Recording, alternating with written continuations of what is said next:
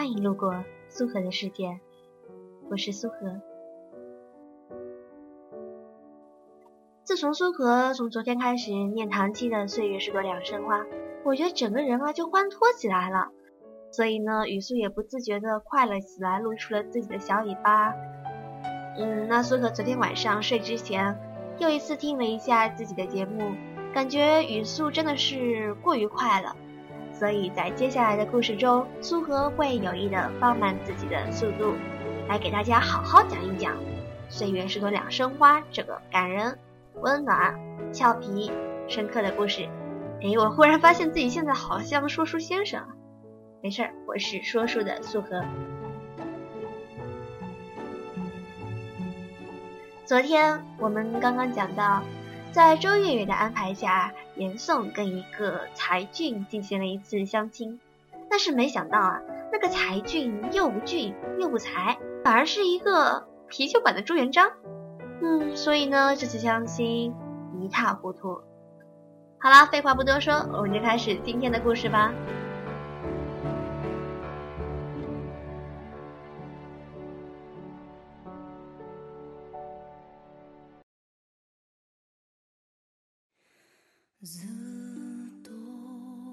阎郎八点半才回来，错过了电视上《火影忍者》第三百零六集的播出，发了一会儿脾气。我和他商量，只要周五他语文测试能考过八十分，就告诉他家里电脑的密码。他表示接受。补习班老师留了题目，让他们思考：在十个房间里，有九个房间开着灯，一个房间关着灯。如果每次同时拨动四个房间的开关，能不能把全部房间的灯关上？这个问题，嗯，我给他做了碗蛋炒饭，陪他坐在灯下思考了一会儿，没思考出来就先去睡了。我忘了问阎王，他喜欢的那个女明星的绯闻男朋友到底叫秦啥来着？周月月三天没跟我说话，实在是难得的清闲。在这难得清闲的七十二个小时里，我让于阿红得了白血病，各自异乡，从而结束了我的长篇小说《对面竹楼上的裸女》的创作。编辑表示欣慰，看完后建议我重新写结局，把白血病换成肺痨。他觉得《对面竹楼上的裸女》作为一部乡土气息浓厚的文学作品，不适合使用白血病这样时尚的、富有韩国气息的文化元素。我言辞拒绝了他的提议，表示乡村文化和工业文化的融合是大势所趋。在这部作品中，我要有所提高，要让多种文化元素和谐共存。编辑威胁我，如果不改的话，这本书的出版将困难重重，稿费打入我账户的日子将遥遥无期。我把钱包里工商银行卡、建设银行卡、招商银行卡以及农业银行卡中的所有存款统计了下。对编辑表示了妥协。第四天下午的文艺美学课上，周月月发来短信，邀请我下课后去吃钵钵鸡。他说，昨天晚上他大舅生日，他终于见到了曾经和我相过亲的那位才俊，他觉得挺对不起我的。他以前听他大舅赞赏过这位才俊长得像某位伟人，便古道热肠的介绍给了我，但他绝没想到。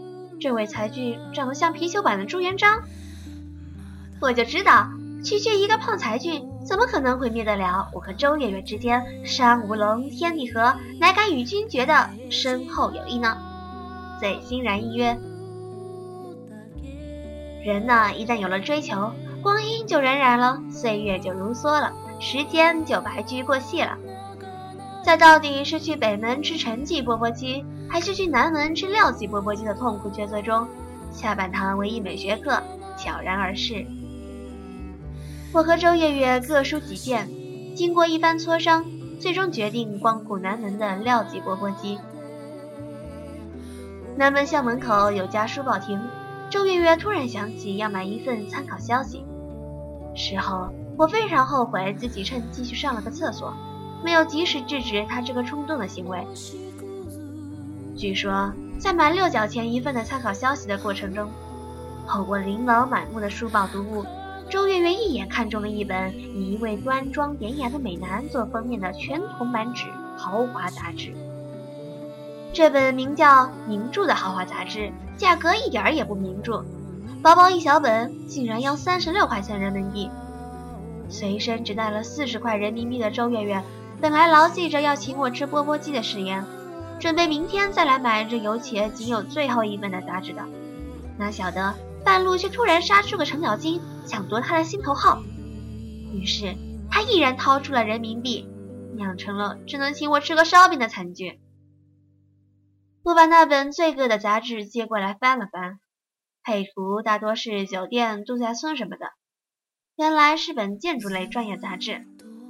手里的黄藤烧饼吃完之前，我一直在琢磨周月月为什么要买一本建筑杂志。最后终于想起，她是建筑系的研究生来着。吃完烧饼后，我们决定去基础教学楼后面的快活林歇歇脚。天气转凉后。快活林也并不像春天和夏天那样令情侣们快活了。夜幕笼罩下的快活林有一种禁欲式的忧愁。长明阵阵，我正准备掏出手机来计算一下，看这个月还能不能理出钱来给阎郎买件过冬的棉衣。前一刻还在路灯底下抱着杂志认真钻研的周月月，突然大吼一声，猛地扑上来抱住了我的脖子。我拍了拍周月月的背，她放开我的脖子。眼睛里放射出一种近似癫狂的光芒。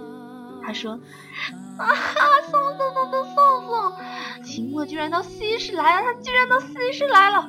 我从来没想过这辈子居然有幸能和他呼吸同一城市的空气啊！怎么办啊？送送送送送！啊，我觉得好激动，好激动，好激动，好激动！哈哈哈，我要赢了！”我说：“女侠，求求你别再用你装了黄糖的爪子碰我的毛衣！”我不止一次听周月月用膜拜的口吻提起秦墨这个人，据说此人乃当代建筑界的一朵奇葩，麻省理工学院建筑系的高材生，二十七岁就跟人合伙在纽约开了自己的建筑事务所，是个实践型建筑师，五六年来做出了很多精品。我记得高中时代有个数学次次考满分的女同学，我们都很嫉妒她。这个女同学后来被保送上了清华。前年去了国外留学，就是去了这个麻省理工大学。他的名字叫什么？我已经没有什么印象。那时候大家也没怎么叫过他的名字，一直亲切地称呼他“外星人”。我和周月月离开快活林的时候，看到一棵大树后面，韩梅梅正攀着林桥接吻。他们藏身的那个位置相当隐蔽，周月月大概并没有注意到。因为他正忙着预演他和秦墨的初次相遇，况且他还有轻度近视。虽然我的眼睛也近视，不仅近视还带散光，但值得一提的是，我的隐形眼镜配得很好。周月月一直处在一种极端亢奋的状态中，我担心一个烧饼的热量不足以支撑他亢奋一个晚上。我的担心很快变成了现实。他很无耻的在我们家蹭了一顿汤面，临走时还顺走了一个羊角面包。尽管我暗示过那是严朗明天早上的早饭，严朗的语文考试依然没有突破八十分大关。自从他升上三年级开始学习作文以来，就没有哪次语文考试是过了八十分的。但数学次次都能考到九十五分以上，这严重违背了我的基因。我曾经无限忧愁地和周月月讨论过，严朗也许不是我亲生的。周月月说这不可能，你看他的英语跟你的英语一样烂。他的这个论据太强大了，立刻就打消了我的疑虑。严朗吃完汤面之后，主动去刷了他自个儿的碗，然后坐到我跟前，企图用可怜巴巴的眼神攻陷我。我说，严朗。一次七十八，两次七十八，四五六七八次后你还是考七十八，能把这分数老维持在一个点上，你也不容易啊。他谦虚道：“哪里哪里，你过奖了。”于是我让他把周月月用过的那个碗也刷了。看不成《火影忍者》第三百零六集，野狼显得有点失落。为了排解这种失落。他坐在沙发上翻杂志，我坐在电脑跟前，准备使用百度的搜索引擎查找一下肺痨的症状，以便修改对面竹楼上的裸女的结局。严朗突然啊了一声，指着手上的杂志封面，用一种嫉恶如仇的语气说：“这不是郑明明的男朋友吗？老妈，你怎么买这个杂志啊？一看到秦墨这个男的我就烦，都三十多岁的老男人了，还好意思跟二十多岁的小姑娘处对象。”严朗手上的杂志正是周月月忘了带回去的。我仔细看了会儿封面上那个端庄典雅的美男，突然惊悚的发现，那天晚上和泡才俊相亲的那个餐厅里，用视线扫射过我的美男，跟周月月这本杂志封面上的美男，简直就是一个模子里印出来的。我咳了一声，不是绯闻男朋友吗？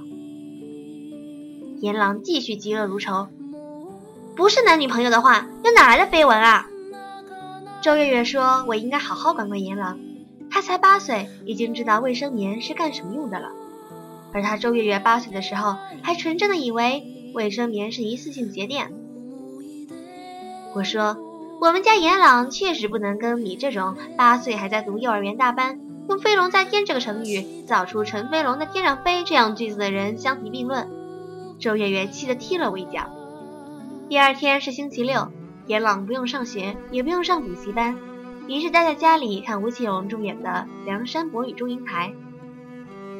周月月下来找吃的，从厨房里搜出来一块面饼，边泡边说：“你就让朗朗看这个片子，你就不怕他看不懂？”严朗咬着面包说：“剧情还是能懂，我就是不明白，祝英台既然女扮男装扮了这么久都没被他们班同学发现。”说明她本来就长得挺像男的吧？一个长得像男的女的，还有这么多人喜欢，有点发人深思。周月月说：“嗯，这其实是个同志电影来的。梁山伯本来就喜欢男的，但是封建社会嘛，男的喜欢男的不符合五讲四美三热爱，他压力大呀。正好遇到祝英台这样一个长得像男的女的，既满足他喜欢男的的愿望。”又满足了他五讲四美三热爱的愿望，他觉得很合适，就好上了呗。严朗说：“唉，可惜祝英台常有，而梁山伯不常有。”周月月说：“啊？”严朗说：“如果梁山伯和祝英台一样多，你就不会到现在还待字闺中嫁不出去了。”周月月沉默了一会儿，颤抖着说：“宋宋。”你这儿子是从哪里穿越过来的吧？我不能置信的注视着阎朗，气愤道：“你竟然会这么多成语！你既然会这么多成语，为什么语文考试老考不过八十分？”阎朗不好意思的说：“因为语文考试不只考成语。”周月月认为阎朗早熟，结合阎朗的实际情况来看，他这个判断合情又合理。上个月的某一天，在帮严朗收拾书包，结果收拾出三封小女孩给他的情书之后，我陷入了恐慌。当周月月说：“你怎么能断定那三封小情书是小女孩给他的，而不是小男孩给他的呢？”我陷入了特别巨大的恐慌。后来我不得不旷了半天课，到他们班主任家去家访了一趟，得知那三位小女孩确实是货真价实的小女孩。心里才有所安息。家访之后，我便立刻开始着手准备一场会谈，打算和严朗本着平等自愿的原则沟通一下早恋这个问题。但我的会谈还没有拉开序幕，他就轰轰烈烈地宣布：今生今世非水陆空三栖明星郑明明不嫁，啊不不娶。匆匆将我的会谈扼杀在了摇篮里。周月月的严朗说。郑明明今年已经二十一了，就比你妈小三岁，你才八岁，你娶了她，叫你妈情何以堪？严朗说：“杨振宁八十二岁，温帆三十八岁，温帆的妈妈是怎么看的，我妈就怎么看呗。”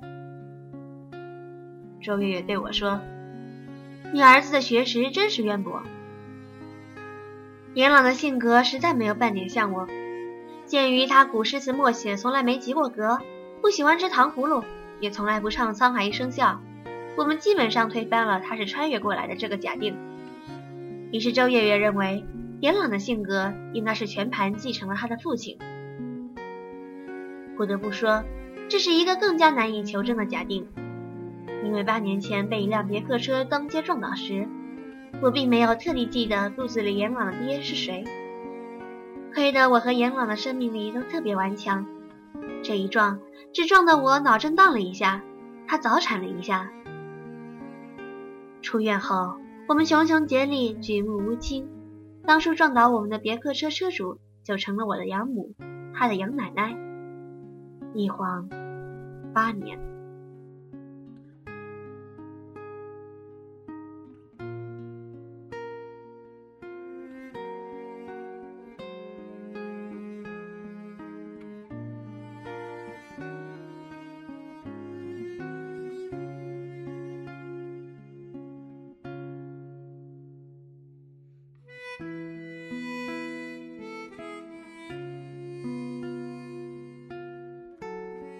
好了，岁月式的两生花这个故事我们就先讲到这里了，大家也就清楚了严朗到底是跟严宋什么关系，然后那个秦墨又是什么身份。不过在最后，我有一个问题想要问大家，就是在刚刚的节目中，严朗的补习班老师想让严朗思考的那个奥数问题，大家有没有知道解法的呢？不如在睡觉之前好好思考一下吧。拜拜，不要太想我哦。